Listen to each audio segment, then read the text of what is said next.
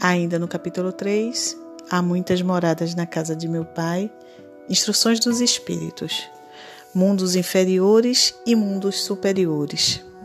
Hoje, o item 8.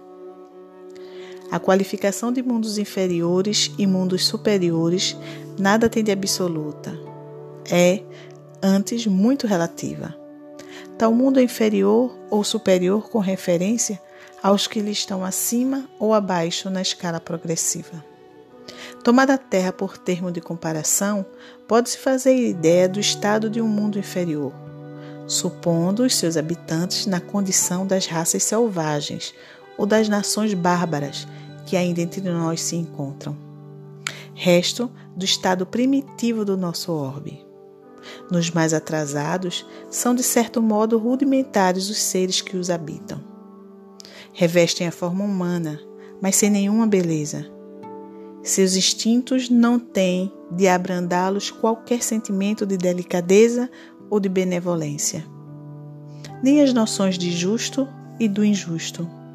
A força bruta é, entre eles, a única lei.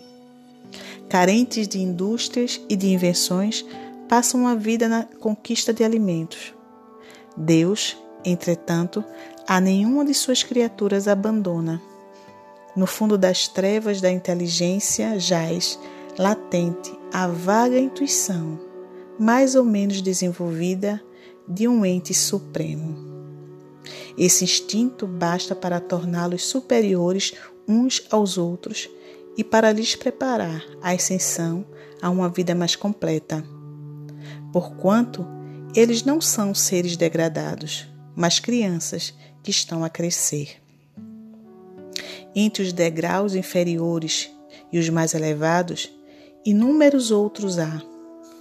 E difícil é reconhecer-se nos espíritos puros, desmaterializados e resplandecentes de glória, os que foram esses seres primitivos. Do mesmo modo que no homem adulto se custa reconhecer o embrião. Assim seja.